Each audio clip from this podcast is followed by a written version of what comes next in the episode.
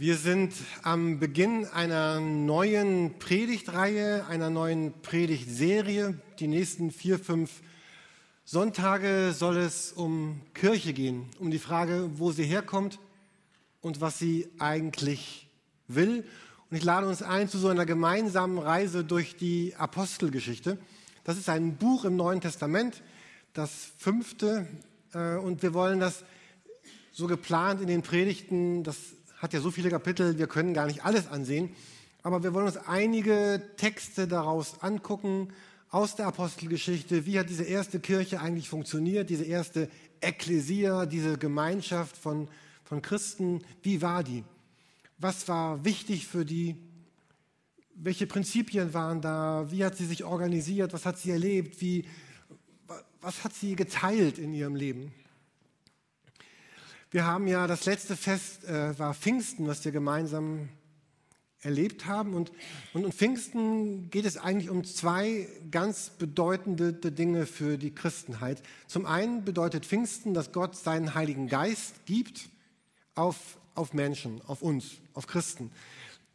Früher war das so, der Heilige Geist, also Gott selber war reserviert für bestimmte Könige oder für Propheten oder für so besonders ausgewählte Menschen, die jetzt vielleicht gerade in Bayern auf diesem G9-Gipfel anreisen und sind. Vielleicht hätten die so eine besondere Kraft gehabt. Das könnte ihnen heute auch vielleicht gar nicht schaden. Äh, aber jetzt ist das so, dass man, dass Gott sagt, jeder, jeder einzelne Christ bekommt den Heiligen Geist. Es gibt ganz, ganz viele Bibeltexte, die davon sprechen, dass Gott in jedem von uns so, ja, Wohnung, Gott in meinem Haus wohnt, Wohnung nimmt, in uns ist. So ein ganz schöner Text finde ich in Epheser 1, Vers 13. Äh, da heißt das so, nachdem ihr diese Botschaft vom Glauben angenommen habt, gehört ihr nun Gott. Er hat euch sein Siegel aufgedrückt, als er euch den Heiligen Geist schenkte, den er jedem Glaubenden zugesagt hat. Also ich bin Christ, weil Gott mir diesen Heiligen Geist schenkt. Und vielleicht sagst du, oh, ich bin noch gar nicht Christ, ich möchte erst noch Christ werden, dann, dann kommt das vielleicht erst noch. Aber Gott sagt, ich, das ist, möchte ich geben. Und das, das zweite große, was, was Pfingsten passiert, dass Gott diese Menschen dann zusammenstellt und zusammenbringt. Und das ist manchmal gar nicht so einfach, weil wir alle doch leicht unterschiedlich sind, leicht verschieden sind. Aber wichtig ist, dass dieses beides zusammenkommt, weil oft im Leben, wenn wir unser Christsein beschreiben, dann denken wir zunächst einmal an uns, was hier auch wirklich Sinn macht. Also Gott hat mich gerettet, Jesus liebt mich. Am Ende meines Lebens steht nicht die Verlorenheit, sondern der Himmel. Ich lebe mein Leben mit Jesus. Und das ist auch gut so. Ich lebe mein Leben mit Jesus. Jesus lebt mit mir. Aber Gott geht in seinem ganzen Denken und Handeln eigentlich einen ganz großen Schritt weiter. Er sagt nämlich, viele Verheißungen, viele Versprechungen, viele Zusagen der Bibel, die, die gelten nicht unbedingt dem Einzelnen, sondern die gelten der Gemeinschaft, der Gemeinde, dieser Ekklesia. Und Jesus versucht immer wieder zu erklären, wie wertvoll Gemeinde ist freue mich, dass wir dieses junge, frische Brautpaar heute hier haben, Karin Meinrad. So, so ein Text, den ich immer bei Hochzeiten vorlese oder oft, äh, ist aus dem Epheserbrief, Kapitel 5. Vielleicht habt ihr zu Hause mal Zeit, das nachzulesen. Ich will das nur kurz streifen. Da heißt es, ihr Männer liebt eure Frauen, wie auch Christus die Gemeinde geliebt hat und hat sich selbst für sie hingegeben. Also diesem ganzen Kapitel vergleicht die Bibel so diese diese Beziehung von Mann und Frau, dieses Glück, was sich äh, gerade bei der Eheschließung normalerweise zeigt und äh, diese Begeisterung von, von Braut über Bräutigam, von Bräutigam über Braut, diese Begeisterung, so sagt die Bibel, dass, dass Jesus seine Gemeinde so liebt, wie ein Bräutigam im Idealfall seine Braut. Und das heißt hier, Jesus gab sich für sie hin. Er gibt sich für seine Gemeinde. Das heißt, Weihnachten, Karfreitag, Ostern, Himmelfahrt, Pfingsten, all das tut Jesus für seine Gemeinde. Er wird Mensch, er verlässt den Himmel, er sorgt sich heute im Himmel um uns, seine Gemeinde, und er wird einmal wiederkommen für seine Gemeinde. Und wenn man dann diesen Text weiterliest, dann wird da so etwas gesagt, was ich noch nie wirklich verstanden habe, aber es so akzeptiere, weil es da so steht. Äh, da steht, dann sagt Gott nämlich, dass das Gemeinde ist, also IST, nicht Essen, ist, ist der Körper, der, der Leib von Jesus.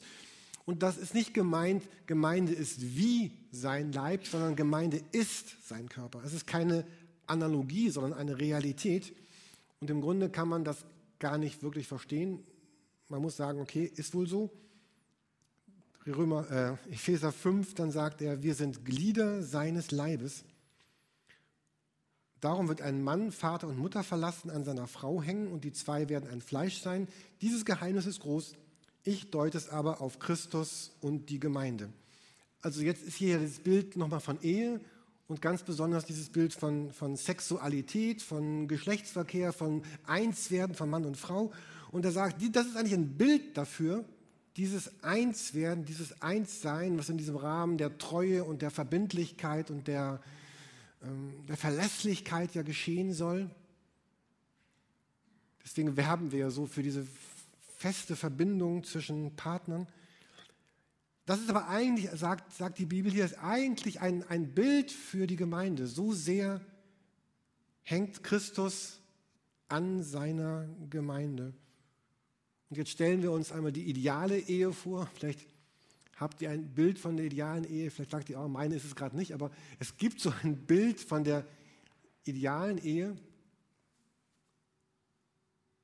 Und die Bibel sagt, das ist eigentlich ein Bild von dem, wie Gott Gemeinde sieht. Und das wollen wir jetzt tun in der, in der nächsten Zeit, uns, uns gemeinsam das ein wenig anschauen, wie, wie diese Gemeinde in der Apostelgeschichte beschrieben wird. Vielleicht, wenn ihr zu Hause Bibel lest in den nächsten Wochen, vielleicht habt ihr Lust, euren Bibelleseplan zu ändern und äh, einmal zu sagen, ich lese jetzt die Apostelgeschichte. Ich bin gestern ein bisschen länger Auto gefahren und habe mir dann die Bibel als, als Hörbuch angehört und auch dort kann man Apostelgeschichte hören. Also sehr zu empfehlen für alle von euch, die viel Auto fahren oder viel in S-Bahn unterwegs sind. Man kann die, kann die Bibel auch hören. Das ist nochmal ein ganz anderes Gefühl, wenn man das hört und nicht liest. Vielleicht könnt ihr eure Hauskreise und Kleingruppen benutzen, um über die Apostelgeschichte zu sprechen. Und heute beginnen wir uns damit, dass wir uns, uns einen Text angucken wollen in der Bibel, der so Grundsatzprogramm für die Gemeinde ist. Ich würde uns diesen Text gerne vorlesen, ein paar Worte dazu sagen und uns dann auch einladen, uns damit weiter zu beschäftigen. Diesen Text, falls ihr das mitlesen möchtet in euren Bibeln, Apostelgeschichte Kapitel 2 ab Vers 37. Falls ihr die Bibeln nehmt, die hier ausliegen, das ist ab Seite 800.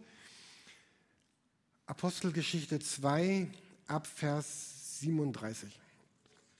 Und hier wird diese erste Gemeinde, wie ich finde, in sehr schönen Worten beschrieben. Also ab Vers 37. Das war jetzt nach Pfingsten, da hatte Petrus eine lange Predigt gehalten. Und dann heißt es hier, was sie von Petrus hörten, Vers 37, traf sie ins Herz. Und sie fragten ihn und die anderen Apostel, Brüder, was sollen wir jetzt tun? Petrus antwortete ihnen, kehrt um, nein, kehrt euch ab von euren Sünden und wendet euch Gott zu. Lasst euch alle taufen im Namen von Jesus Christus zur Vergebung eurer Sünden. Dann werdet ihr die Gabe des Heiligen Geistes empfangen. Diese Zusage Gottes gilt euch und euren Kindern und auch denen, die fern von Gott sind, allen, die vom Herrn, unserem Gott, berufen werden. Und Petrus predigte noch lange weiter und forderte seine Zuhörer immer wieder auf, rettet euch vor dieser Generation, die auf einem verkehrten Weg ist. Diejenigen, die glaubten, was Petrus gesagt hatte, wurden getauft und gehörten von da an zur Gemeinde. Insgesamt etwa 3000 Menschen. Und ich finde, das ist eine sehr, sehr schöne Beschreibung dessen, was, was Petrus hier sagt. Er sagt, Leute, kehrt um, glaubt, lasst euch taufen, empfangt den Heiligen Geist. Und ich liebe diesen Vers 39, wo es dann heißt, diese Zusagen, die galten nicht nur damals für die, sondern die gelten bis noch heute in die heutige Zeit für Menschen, die irgendwann einmal Christen werden werden. Lasst euch retten. Und weiter heißt es dann in Vers 47, Gott fügte Menschen hinzu, tat viele Wunder und Zeichen. Gemeinde bedeutet zuallererst, dass Menschen eingeladen sind, Jesus Christus zu finden und kennenzulernen. Wir hatten neulich diesen Glaubenskurs, diesen Kason-Kurs und in einem Kapitel musste man sein Leben aufschreiben und auch seine Wendepunkte in seinem Leben benennen. Und einer der ganz wichtigsten Wendepunkte meines Lebens war dieser eine Sommer 1985, 83, also schon länger her. Jedenfalls, ähm, wo ich begriffen habe, ich bin tatsächlich, wie ich bin, von Gott angenommen. Dieses absolute, bedingungslose, konditionsfreie Angenommensein. Ich bin gemeint und Jesus meint mich. Also das Erste, wofür Gemeinde und diese, Ekklesia, diese Gemeinschaft damals da war, war, um genau das zu transportieren. Gemeinde war nie gedacht, dass sie für sich selber da ist wie vielleicht so eine Wandertruppe die Dinge übernimmt, die ist, dann, die ist dann für sich da, um ihre Wanderungen zu organisieren. Aber Gemeinde hatte immer diesen Grund, diesen Sinn, nicht für sich selbst da zu sein, sondern für die Menschen, die Jesus noch gar nicht kennen. Sie transportiert Gott in ihre Stadt, in ihre Umwelt, in ihre Umgebung, in die Menschen, die Berührung mit ihr kommen. Und Kirche war immer ein buntes Bild unterschiedlichster Menschen. Und manchmal können die nicht miteinander und dann teilen sich Kirchen, dann spalten sich Kirchen, das ist schade. Ähm, und manchmal ist das gar nicht so einfach, diese Vielfalt auszuhalten. Aber es geht darum, unsere Identität liegt nicht darin, dass wir gleich gekleidet sind oder gleiche Vorlieben haben oder gemeinsam in Urlaub fahren würden, sondern sie liegt darin, dass Jesus Christus dieser Wendepunkt unseres Lebens geworden ist und dass wir gemeinsam mit Jesus unterwegs sind und er unsere Identität ist. Und dann wird diese erste Gemeinde beschrieben. Es geht weiter in Vers 42 und 43. Sie schlossen sich den anderen Gläubigen an, unterstellten sich der Lehre der Apostel und der Gemeinschaft und nahmen teil am Abendmahl und am Gebet. Eine tiefe Ehrfurcht erfasste alle und die Apostel vollbrachten viele Zeichen und Wunder. Und in Vers 47 liest man noch, sie hörten nicht auf, Gott zu loben und waren bei den Leuten angesehen. Und jeden Tag fügte der Herr neue Menschen hinzu, die gerettet wurden. Diese Menschen, die jetzt da zusammenkamen, die lernten jetzt gemeinsam als, als Christen zu leben. Und ich glaube, das ist auch unsere Herausforderung heute im Jahr 2000 irgendwas wieder neu, zu lernen, was heißt es eigentlich heute als Christ zu leben? Als Christ in der Familie, als Christ auf der Arbeit zu sein, als Christ unterwegs zu sein. Sie lernten das, sie blieben in der Lehre, sie feierten Abendmahl, sie beteten, sie lobten Gott. Schritt um Schritt lebten sie. Und wir haben im letzten Jahr viel davon gesprochen, dass es einfach unsere Herausforderung ist als einzelner Mensch, das neu zu fassen und zu sagen, ja, ich möchte jemand sein, der so zu Christus hinwächst, der sich entwickelt, der, der studiert, der lebt und der, der Bücher liest und der sein Leben einrichtet und sein Leben gestaltet. Es gibt einmal so ein schönes Bild in der Bibel, das Glauben bedeutet, zu Christus hinzuwachsen. Und wir ich hatte dieses Bild so von Kletterpflanzen oder Kletterblumen im, im, Garten, die, die hochwachsen und alles zuwachsen und die einfach nach oben wollen. Hatte ich euch schon mal von meiner Kletterrose erzählt? Ich, ich habe, war das hier? Ich habe hier was vor, als wir eingezogen sind, eine Kletterrose gekauft bei einem Baumarkt, nee, Gartenfachmarkt, die war auch ziemlich teuer. Und ich hatte dieses Bild, dass diese Kletterrose meinen ganzen Garten beklettert und heute ist sie schon so hoch nach, äh, nach wie lange wohnen wir da? Sechs Jahre, sieben Jahre, ich weiß nicht. Also das war wahrscheinlich eine Krüppelrose oder irgendwas, wurde ich da betrogen. Aber anderes wächst gut, dieses Girsch und dieses andere Unkrautzeug, das, das, das vermehrt sich gut. Und so ein Bild für Glaube heißt zu Christus hinwachsen, hochwachsen, nach oben wachsen, hinwollen. Ähm, und das ist die Verantwortung jedes Einzelnen. Und dann ist ja weiter beschrieben, dass diese Gemeinde, das ist das Dritte, die, das passt zu dem, was Tini eben ganz stark sagte, die lebt eine ganz starke Gemeinschaft. Hier Vers 44 und, und 46. Alle Gläubigen kamen regelmäßig zusammen, teilten alles miteinander, was sie besaßen. Sie verkauften ihren Besitz und teilten den Erlös mit allen, die bedürftig waren. Gemeinsam beteten sie täglich im Tempel zu Gott, trafen sich zum Abendmahl in den Häusern und nahmen gemeinsam die Mahlzeiten ein, bei denen es fröhlich zuging und großzügig geteilt wurde. Und das ist so ein, ein Bild, was mich sehr berührt, dieses regelmäßige Zusammensein, dieses gemeinsam Beten, dieses Treffen fröhlich zusammen sein, sich einander anzuschließen. Mir fiel letzte Woche auf, dass jetzt wieder die aus Pastorensicht furchtbarste Zeit im Jahr beginnt. Juni bis August ist die furchtbare Reisezeit. Immer sind Leute weg, nie sind alle da. Und man fragt sich, kommt überhaupt jemand heute Morgen, weil alle vielleicht irgendwo in Griechenland oder in der Türkei oder an Ostsee sind. Aber es kommt der September, wo ganz viele wieder da sind, bis auf die, die keine Schulkinder mehr haben, die dann verreisen aber Gemeinde war immer so ein, ein, ein Gedanke von, äh, wir, wir kommen zusammen, wir, wir sind zusammen, wir finden einen Platz in Kleingruppen, in Gruppen, in Beziehungen und wir sind in einer festen, festen Weise verbunden. Wir leben in Beziehungen, die uns etwas bedeuten. Und ich finde es so tragisch, wenn ich manchmal mit Menschen spreche und die sagen euch, weißt du Jürgen, ich bin jetzt schon so lange hier und bin überhaupt gar nicht, ich fühle mich gar nicht angenommen von dieser Gemeinde. Und wenn diese Person dann, dann frage ich sie, hast du denn, bist du in einem Hauskreis? Nee, bin ich nicht. Arbeitest du irgendwo mit? Nee, mache ich auch nicht. Ähm, kommst du oft zum Gottesdienst? Ja, na manchmal. Also so, und dann merkt, oh, bist du sonst in Beziehung mit Leuten aus der Gemeinde? Nee, bin ich auch nicht. Ja, was willst du? ich meine, ähm, dieses Beziehung lebt einfach davon, dass, dass wir sie pflegen, dass wir uns investieren, dass wir manchmal auch an Beziehungen leiden und aushalten müssen. Selbst meine geliebte Frau würde sagen, es gab Momente in unseren langen Ehejahren, da litt sie an ihrem Mann und sie fragte sich, warum heiratete ich ihn? Heike, du würdest jetzt sagen sollen, nein, das war nie so. Also nochmal, es gab, natürlich war das so. Und, und um wie viel mehr ist das in Gemeinde, wo wir uns vielleicht jetzt nicht so emotional lieben, wie ich jetzt meine Frau oder sie mich oder ihr beide euch, ja? ja ähm, wo man sich noch, ja, noch weiter entfernt ist voneinander. Und natürlich nervt man sich aneinander. Und natürlich muss man manches aushalten. Ähm,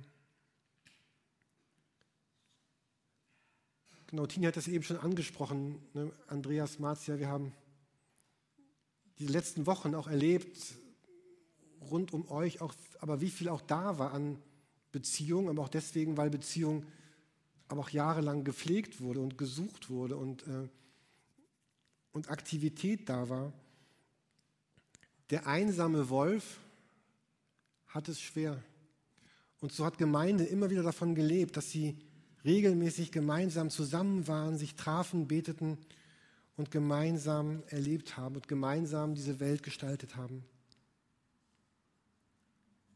Und dann war diese Gemeinde, und das ist das vierte, geprägt von einer ganz starken Kraft zu geben. Vers 45.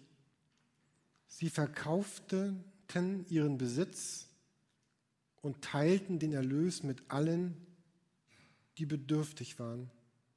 Sie verkauften ihren Besitz und teilten den Erlös mit allen, die bedürftig waren. Und ich finde das so ein schönes Bild, dass sie sagen, da ist Not und wir verkaufen, was wir haben und wir legen zusammen, damit Not gestillt werden kann. Dass Menschen froh und großzügig teilten, was sie besaßen. Und sie haben verstanden, dass das Gemeinde lebt auch darin, dass, dass Menschen viel gegeben haben, nämlich Kraft, Eingabe der Möglichkeiten und Finanzen und tatsächlich Gott einen, einen großen Teil zur Verfügung gestellt haben von ihrem Einkommen und dem, was sie hatten. Und dieser Teil war hier so groß, dass manche sogar alles gegeben haben. Ich glaube nicht, dass das normativ gemeint ist, dass jeder von uns das jetzt tun muss. Aber vielleicht doch noch einmal nachzudenken über das, was, was wir haben. Ich war gestern als Redner auf einer Hochzeit und hatte vorher noch ein bisschen Zeit und hatte dann nochmal die, die Tageslosung von gestern gelesen. Ich hoffe, ich finde sie jetzt hier so schnell. Und ich dachte, das, genau, das, ich dachte, das passt so schön zu diesem Punkt dieser Predigt. Da heißt es einmal in, im Sprüche im Alten Testament, weigere dich nicht, den Bedürftigen Gutes zu tun, wenn deine Hand es vermag. Oder im Neuen Testament, im zweiten Teil der Bibel, wer zwei Hemden hat, der gebe dem, der keins hat. Und wer zu essen hat, der tue ebenso. Und ich saß da auf dieser Terrasse, schlürfte meinen Cappuccino, saß in einem super noblen Ambiente, wartete auf die Trauung und dachte, ja, so, so einfach ist das. Manchmal fragen wir uns, oh, was ist Gottes Wille? Und also ein Teil von Gottes Wille ist, weigere dich nicht, dem Bedürftigen Gutes, Gutes zu tun, wenn deine Hand es vermag. Gott versorgt uns damit, damit wir geben können, damit wir abgeben können, was alles möglich wäre. In der letzten Woche war ja die alte Predigtreihe, da ging es um Geld. Sorry, dass wir jetzt zweimal nacheinander über Geld reden, aber äh, und jemand von euch schickte mir eine E-Mail eine in der letzten Woche nach dieser Predigt über Finanzen und er schrieb darin, ähm, äh, bitte schreibt doch mal zurück. Ich habe mir vorgenommen, ich möchte Gemeinde ein bisschen mehr unterstützen. Was kann ich denn tun? Und welche Projekte gibt es denn, die ich in meinem Freundeskreis oder auch meiner Arbeit bewerben könnte, damit auch Sie was geben und spenden? Und ich fand diesen Gedanken einfach schön, dass, ähm, dass man sagt, ja, ein, dieses Wir wird getragen von dem, was wir sind.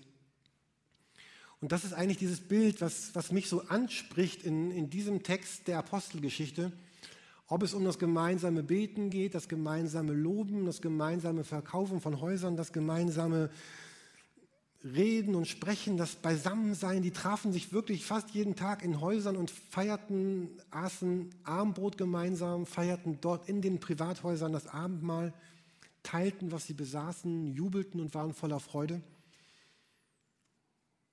Und das ist so eigentlich das Bild, was, was wir von Gemeinde haben und, und pflegen möchten. Eine Gemeinde, die, die lebt, weil Menschen mit ihren Gaben, ihrer Persönlichkeit und ihren Neigungen sich investieren. Ich habe nochmal dieses Bild vom, vom Fußball gehabt. Was, was nützt der beste Sturm bei einer miserablen Abwehr? Was nützt die beste Abwehr, wenn der Torwart schläft? Was nützt der beste Trainer, wenn es das Präsidium nicht hinbekommt? Und was soll das schönste Stadion, wenn es keinen Platzwart gibt. Vielleicht sollten wir uns im nächsten Jahr öfter mal treffen und gemeinsam für den HSV beten, dass wir, dass wir eine Fußballmannschaft haben, die in der ersten Bundesliga bleibt. Ich glaube, das ist nicht verboten. Gott hat, hat da gar nichts gegen. Aber ich dachte mir, wenn, wenn irgendwas ausfällt hier oder wenn deren Trikots nicht gewaschen werden würden oder irgendwas, was alles nötig ist, nötig ist, damit eine Mannschaft gewinnt und siegt und ihrem Auftrag nachkommt, so, das ist ja heute diese Auftaktpredigt zu dieser Reihe über Gemeinde und Kirche. Vielleicht empfindest du gerade, oh, das klingt ja ein bisschen wie so eine Werbeveranstaltung, gleich so eine Bettdecken kaufen oder irgendwas. Ja, das ist gerade so eine Art Werbeveranstaltung und ich möchte werben, ich möchte ganz viele von euch werben, dass sie sagen, oh, dieses Bild, was hier in Apostelgeschichte 2 beschrieben wird, dass ich möchte, dass dieses Bild Wirklichkeit meines Lebens wird ja, wir, ich möchte werben, dass wir gemeinsam mit ganz vielen anderen Christen, aber auch hier in dieser Gemeinde, eine Gemeinde sind, wo das Wirklichkeit werden kann. Eine, ich habe so ein Bild einer Gemeinde, die angefüllt ist mit Kraft und Liebe und Menschen, die miteinander und füreinander und für die anderen und für diese Stadt leben und unterwegs sind. Wie wird etwas besser werden in unserem Land? Wie wird etwas besser werden in unserer Stadt, in unseren Schulen, in unseren Straßen. Es wird nicht besser werden dadurch, dass sich Menschen beschweren oder den Kopf schütteln oder leiden oder sagen, früher war das alles besser. Oder in Schweden, da haben sie ein gutes Schulsystem oder war das Finnland, wo auch immer. Ähm, besser wird etwas dann, wenn Menschen etwas Positives dagegen setzen. Ich wünsche mir so sehr, dass, dass all die Christen und Kirchen und Gemeinden in Hamburg diese Stadt Hamburg zu einem anderen Ort machen und dass wir auch diese Stadt zu einem anderen Ort machen. Dass wir dem Schlechten immer mehr Raum nehmen, indem wir Gutes dagegen setzen. Wie wird man kältelos? Indem man Wärme dazu gibt. Das beste Mittel gegen Hoffnungslosigkeit ist vielleicht Zuversicht. Und man kann die Dunkelheit nicht bekämpfen, aber man kann Lichter anzünden. Und ich wünschte mir, dass das Gemeinde neu versteht, dass, dass Gott sie dazu in die Welt gesetzt hat, um all das zu tun, um, um Gutes zu tun, um Zuversicht zu leben, um Wärme zu geben und um ein Licht zu sein. Die Dinge müssen nicht so bleiben, wie sie sind. Nicht in unserem Leben, nicht in der Gemeinde und nicht in der Stadt. Und das bedeutet nicht, dass ich glaube, dass, dass jedes Leid weggenommen wird oder dass jede Krankheit geheilt wird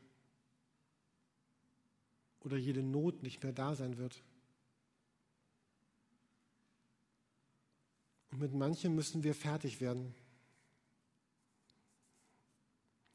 Letzte Woche schrieb jemand anders, auch von euch, eine E-Mail e und schrieb, dass es, wir reden gerade so viel darüber, wie unser Leben schön und gut werden kann. Aber was ist denn dann, wenn Bereiche in meinem Leben nicht gut und schön werden? Wenn die bleiben, wie sie sind? Und das ist auch das Leben. Ich stelle mir eine Gemeinde vor, wo Menschen sind, die sagen, da gibt es bestimmte Punkte, da hat, mein, hat Gott mein Leben nicht gut gemacht, so wie ich es mir gewünscht hätte. Aber trotzdem, wir, wir leben gemeinsam und wir tragen einander. Und so kann Gemeinde dann wirklich Hoffnung dieser Welt werden. Gemeinde als ein Ort, von dem Kraft und Liebe ausgeht. Wir wollen jetzt gemeinsam singen, wir wollen, wollen gemeinsam beten. Und vielleicht können ja diese Gedanken aus diesem Text der Apostelgeschichte auch in der nächsten Woche unsere, unsere Herzen berühren und bewegen und sagen, ja, ich, ich will, dass das Wirklichkeit in meinem Leben wird. Ich will dafür beten. Dafür will ich leben. Das ist so faszinierend, dass ich damit machen möchte. Ich lade uns ein, die nächsten Wochen uns intensiv mit der Apostelgeschichte zu beschäftigen und zu sehen, was Gott vielleicht neu mit uns, dieser Stadt, dieser Gemeinde, mit dir vorhat.